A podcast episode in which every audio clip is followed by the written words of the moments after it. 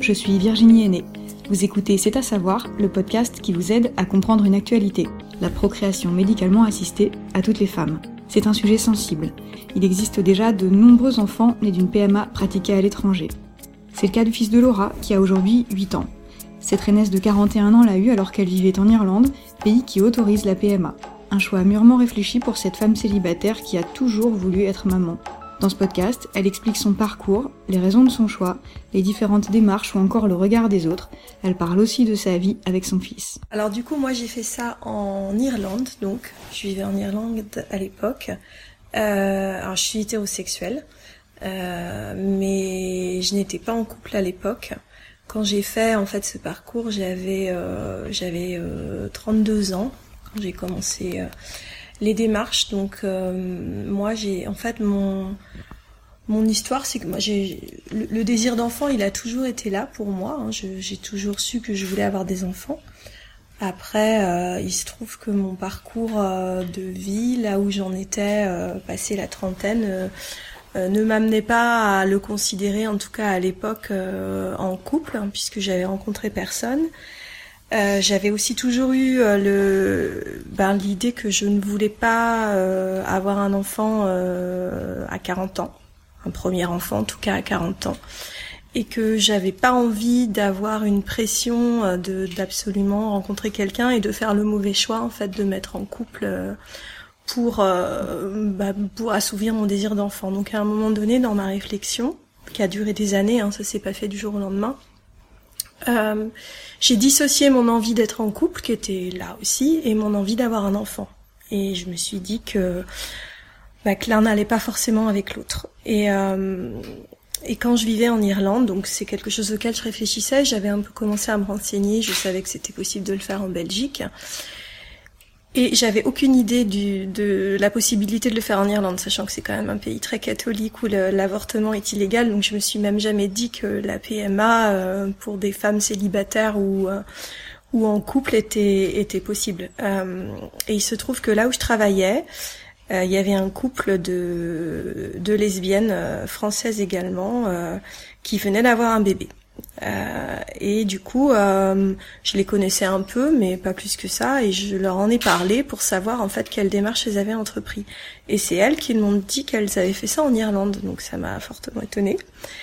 Et donc du coup, j'ai contacté euh, la clinique dans laquelle elles, elles ont elles ont fait leur PMA. Et, euh, et là, j'ai compris que bah voilà, même en étant une femme célibataire, je pouvais tout à fait le faire là-bas. Donc euh, ça a été pour moi euh, le déclic et même je me suis dit bon un signe que c'était vraiment la chose à faire.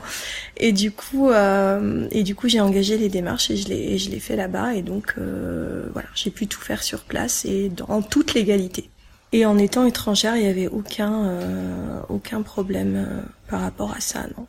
Après, ça a été quelque chose de très encadré. J'ai aussi dans le cadre de la démarche, il y avait une rencontre obligatoire avec un psychologue, euh, un entretien pour euh, voilà pour essayer de comprendre les raisons qui m'y avaient poussé et, euh, et voilà des tests qui ont été faits après aussi par rapport à ma fertilité pour voir quelle était la, la méthode la plus adaptée pour moi et et voilà. Et ça s'est fait et en fait donc moi j'ai pas eu besoin de passer par un parcours de FIV puisque effectivement j'étais jeune j'avais aucun souci de fertilité donc dans mon cas, euh, l'insémination euh, avait beaucoup plus, enfin avait toutes ses chances.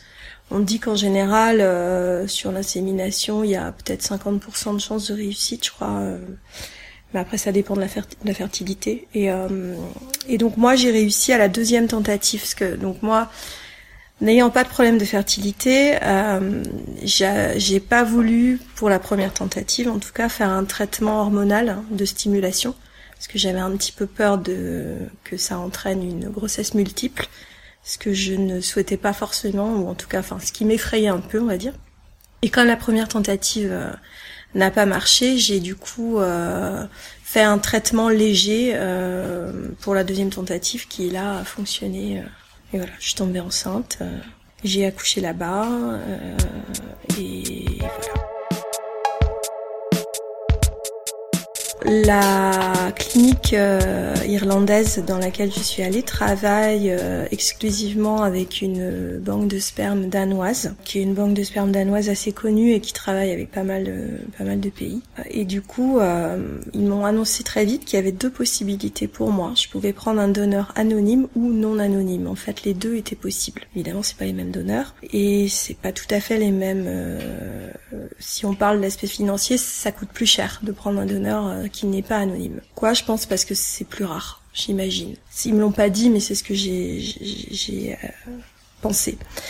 Euh, J'y ai réfléchi, mais pas longtemps, parce que pour moi c'était aussi évident euh, de choisir un donneur qui ne soit pas anonyme, puisque j'en avais la possibilité.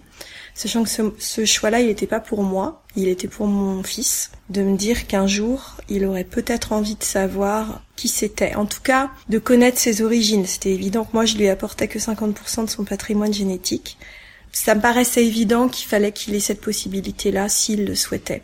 J'ai beaucoup pensé, j'ai beaucoup mis ça en parallèle avec des enfants adoptés qui souffrent énormément. J'ai entendu beaucoup d'histoires d'enfants qui souffrent énormément de ne pas connaître leurs origines, en fait et certains enfants qui ont cette possibilité et qui ne souhaitent pas faire la démarche parce que savoir qu'on a la possibilité peut parfois suffire aussi. Il n'y a pas la frustration de se dire je ne pourrai jamais savoir. Donc pour moi c'était évident. En plus je me suis dit que si mon fils apprenait que j'avais eu ce choix-là et que je ne l'avais pas fait, qu'il m'en aurait voulu. Donc pour moi très vite euh, ça, ça s'est imposé à moi comme la meilleure solution. Sachant, et ça je tiens à le dire parce que j'ai entendu, je sais que sur le débat actuel sur la PMA, il y a euh, donc dans le projet, il y a aussi euh, le, l'idée qu'on que les dons ne, ne, soient pas anonymes, qui est qui est mis dans la balance. Et je sais qu'il y a certaines personnes qui se posent des questions par rapport à ça. J'avais notamment entendu euh, un téléphone sonne sur France Inter sur ce sujet-là, avec des témoignages de personnes qui avaient donné, en fait, il y a quelques années, des hommes et qui disait que si, c'était à refaire aujourd'hui euh, dans le non-anonymat, ils ne le feraient pas, par crainte que euh, des enfants viennent taper à leur porte à 18 ans.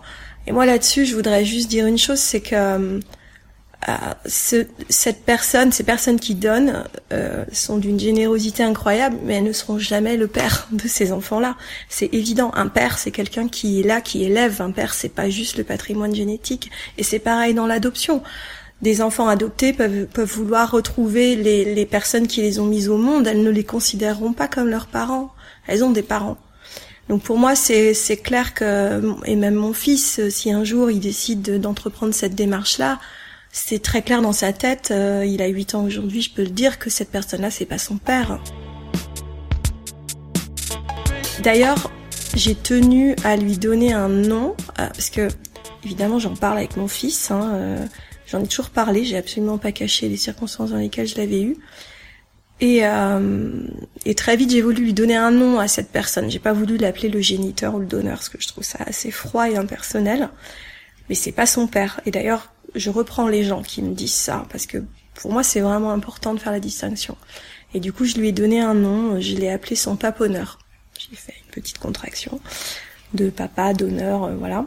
Et, c'est comme ça que mon fils l'appelle. Il, euh, quand il en parle, parce qu'il m'en parle, hein, il me parle de son paponneur. Donc c'est vraiment un statut à part et, et qui le restera parce que sans cette personne-là, mon fils ne serait pas là. Donc je, je ne nie pas l'importance que cette personne a eue, mais mais elle n'est, elle, ne fait pas partie de nos vies. Elle est, voilà, elle fait partie de son histoire, mais pas de sa vie aujourd'hui. Et pour moi, c'était vraiment important de faire cette différence-là. Mais ça se passe très bien dans le sens où pour lui c'est totalement normal. C'est ce qu'il a toujours connu. Donc il euh, y a aucun, il y a aucune notion de manque. On peut pas ressentir du manque pour quelque chose qu'on n'a jamais connu en fait. Et puis là où je pense que c'est peut-être plus facile pour moi que ça peut l'être pour certaines personnes euh, dans des cas d'adoption ou de départ d'un des deux parents, c'est qu'il n'y a pas de notion d'abandon dans l'histoire de mon fils, qui peuvent être une cause de traumatisme euh, difficile à surmonter et on y arrive, hein, mais mais mais mais il n'y a pas ça dans l'histoire de mon fils. Il y a juste l'histoire de quelqu'un qui a donné sa petite graine pour que maman, qui avait très envie d'avoir un enfant, puisse avoir un enfant. Voilà l'histoire que je lui raconte.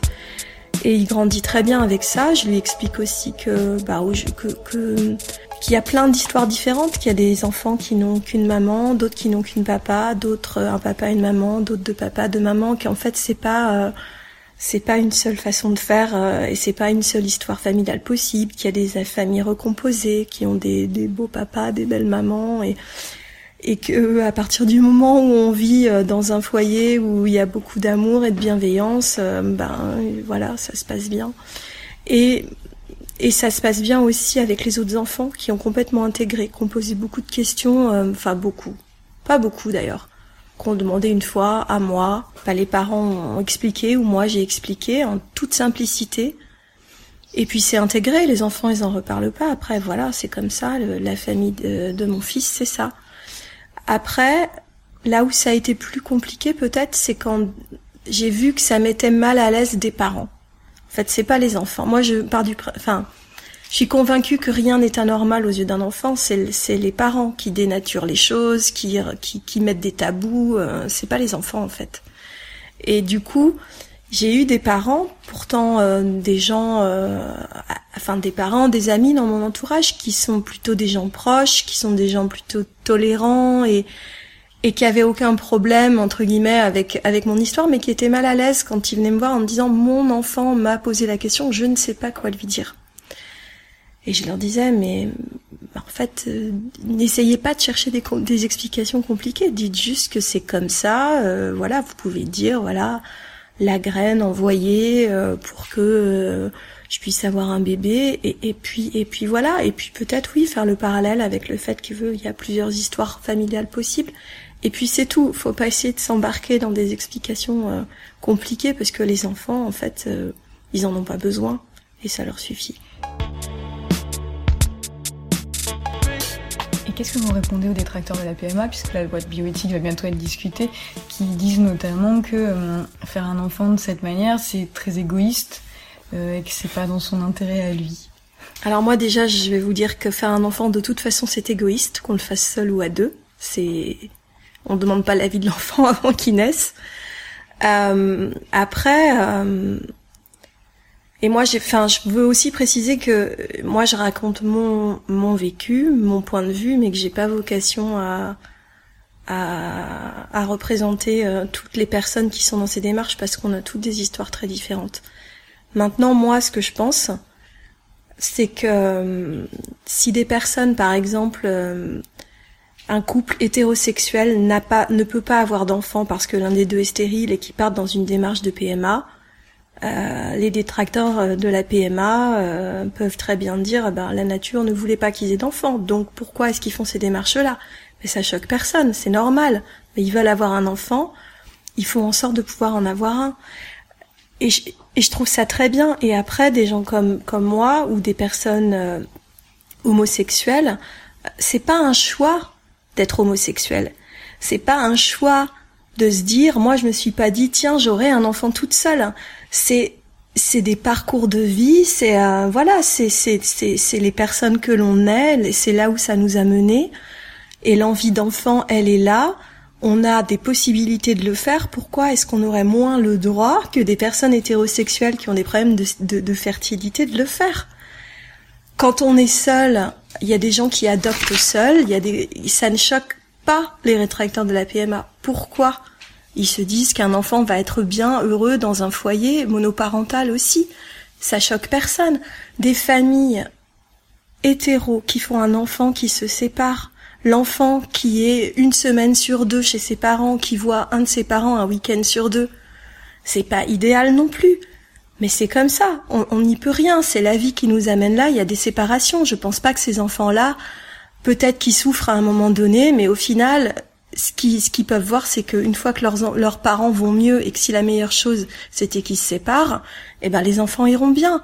Eh ben dans une famille homoparentale ou monoparentale, c'est pareil. À partir du moment où les parents vont bien, où les enfants sont dans des foyers aimants, bienveillants, ben, ils iront bien. Et c'est encore une fois dans le regard des autres hein, que le problème se posera. Si on, si on est dans une société qui rejette ces enfants-là, ah ben c'est sûr qu'ils iront pas bien.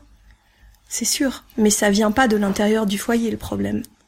Le problème, ça vient d'une société qui n'est pas assez tolérante. Ce que je comprends pas sur les, détracteurs de la PMA, au-delà de ça, c'est que ils se battent pour enlever des droits qui ne leur enlèvent rien à eux. Ça, je comprends pas. Ça change rien pour eux. Absolument rien. Donc aujourd'hui, vous, vous n'avez strictement aucun regret. Vous êtes une forme de famille comme il en existe de nombreux autres, ni plus ni moins.